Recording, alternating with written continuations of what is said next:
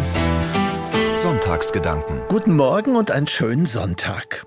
Sie kennen bestimmt die Redewendung sehen und gesehen werden. Man verbindet sie gerne mit der Glamour-Welt von Promis, Stars und Sternchen, zum Beispiel auf den roten Teppichen von Filmfestivals und Oscarverleihungen. Und natürlich ist dabei das Gesehenwerden der wichtigere Teil. Bewundert zu werden ist eine ganz besondere Verwöhnung für die Menschenseele, die doch immer irgendwie Bestätigung sucht. Wir weniger prominente Normalos, wir gehören da wohl insgesamt eher zu denen, die sehen. Wir sind meist die applaudierenden ZuschauerInnen beim Schaulaufen auf den Laufstegen und Siegertreppchen der Weltgeschichte. Ich bin da keine Ausnahme. Manchmal habe ich regelrecht Freude daran, auf diese Weise mein Klatsch- und Tratschbedürfnis zu befriedigen. Und nicht nur das. Ich glaube, wir Menschen haben auch eine Sehnsucht, zu anderen aufzuschauen, jemanden zu bewundern. Mir jedenfalls geht das so. Gleichwohl hat dieses Sehen und Gesehen werden auch eine viel tiefere, ja absolut fundamentale Bedeutung für jede menschliche Beziehung weit über jeden Promirummel hinaus.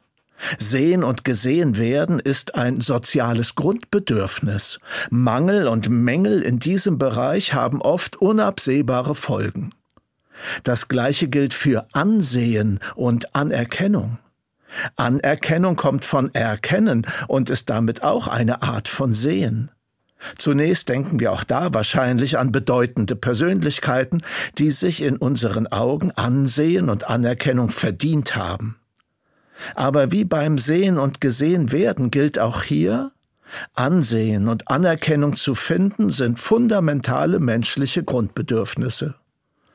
Das Gegenteil davon ist abschätzig, abwertend angesehen zu werden, von oben herab oder einfach ganz übersehen zu werden, überhaupt nicht wahrgenommen.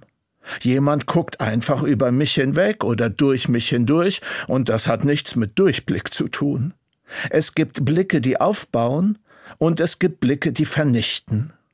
Wenn ich in unsere Welt und Gesellschaft heute schaue, dann frage ich mich schon, mit welchem Blick, mit welchen Augen wir einander ansehen.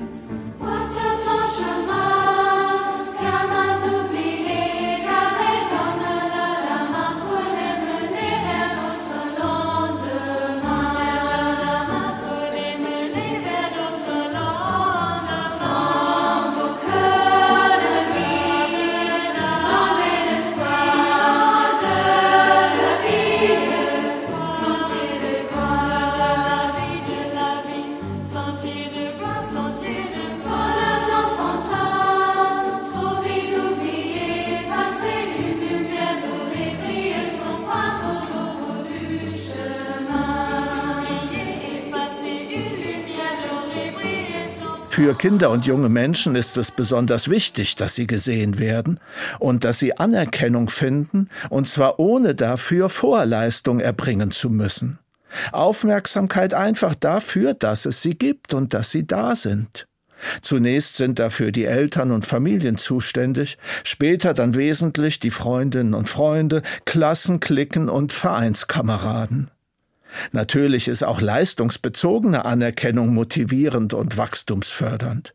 Aber viel wichtiger ist, erst einmal geliebt, zumindest be- und geachtet zu werden dafür, dass man einfach da ist.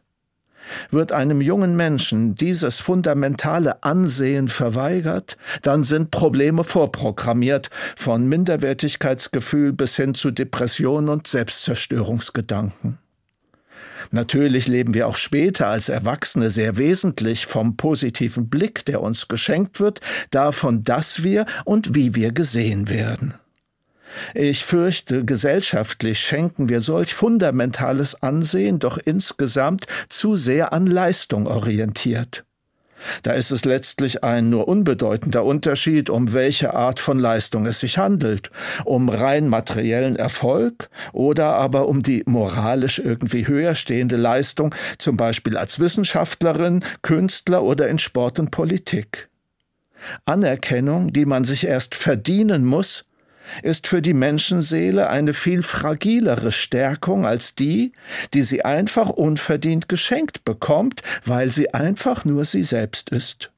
Anerkennung nicht wegen diesem oder jenem, sondern ganz allein wegen ihrer selbst. Das ist eine Frage der Würde und fundamentaler Menschlichkeit. Sie steht laut Grundgesetz jedem Menschen zu, unabhängig von Status, Leistung und Eigenschaften. Wenn ich in unsere Welt und Gesellschaft heute schaue, dann frage ich mich schon, mit welchem Blick, mit welchen Augen wir einander ansehen.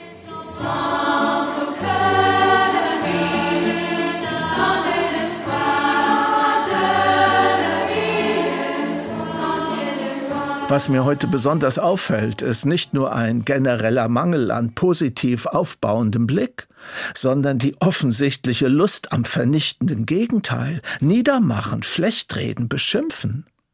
Damit sage ich nichts gegen sachliche Kritik oder unterschiedliche Meinungen auch mal heftiger auszutragen. Aber mir ist dabei zu viel Verachtung im Spiel und offensichtlich Hass. Und Verachtung ist das diametrale Gegenteil von Achtung und Ansehen. Sein Ansehen nicht zu beschädigen, das schulde ich auch meinem Gegner. Welchen Blick auf den Menschen, welches Ansehen ich für notwendig und hilfreich halte? Ich werbe hier ganz neu und ganz offensiv für das christliche Menschenbild, für den Blick auf den anderen, wie ihn dieser Jesus von Nazareth gelehrt hat. Ich tue das im klaren Wissen darum, dass das Christentum zurzeit sehr aus der Mode gekommen scheint. Daran haben auch seine kirchlichen Vertreter ja selbst heftig mitgewirkt. Trotzdem ist echtes Christentum genau das, was wir gerade dringend brauchen, um den gesellschaftlichen Sumpf an Verachtung trockenzulegen. Das ist jedenfalls meine feste Meinung. Diese Haltungen des christlichen Menschenbildes klingen heute vielleicht abgedroschen. Sie aber wirklich anzuwenden und umzusetzen, hielte ich für echte Rettung. Darf ich Sie, liebe Hörerinnen und Hörer, herzlich einladen und bitten, sie einfach einmal für sich zu prüfen und sie dann eventuell gesellschaftlich ins Spiel zu bringen, wenn Sie ihnen zustimmen können, ganz egal, wie Sie zu uns Kirchen stehen. Christliche Haltungen wären für mich, dem Gegenüber eine positive Absicht unterstellen sich einmal kurz in die Perspektive des Gegners versetzen, dem anderen nichts antun, was man selbst niemals erleben oder erleiden möchte, auf Beleidigungen und andere persönliche Verunglimpfung verzichten, auch wenn sprachliche Aufrüstung bei den anderen selbstverständlich erscheint. Jeder Art von psychischer und physischer Gewalt entsagen freundlich bleiben, auch in aller Wehrhaftigkeit, vielleicht sogar humorvoll. In Erwägung ziehen, vielleicht selbst im Unrecht zu sein, also zur Selbstkritik fähig. Sich um Sachlichkeit in der Debatte zu bemühen, vielfältige Quellen und unterschiedliche Sichtweisen zu Rate ziehen, den Mut haben, sich zu entschuldigen, wenn man nicht recht hatte oder sich schlecht benommen hat sich an den Fehlern des anderen nicht freuen, seine Schwäche nicht ausnutzen und auf Häme verzichten, Verdienste des Gegenübers ausdrücklich anerkennen, auch wenn er mein Gegner ist, Wege zur Versöhnung und zum inhaltlichen Kompromiss suchen.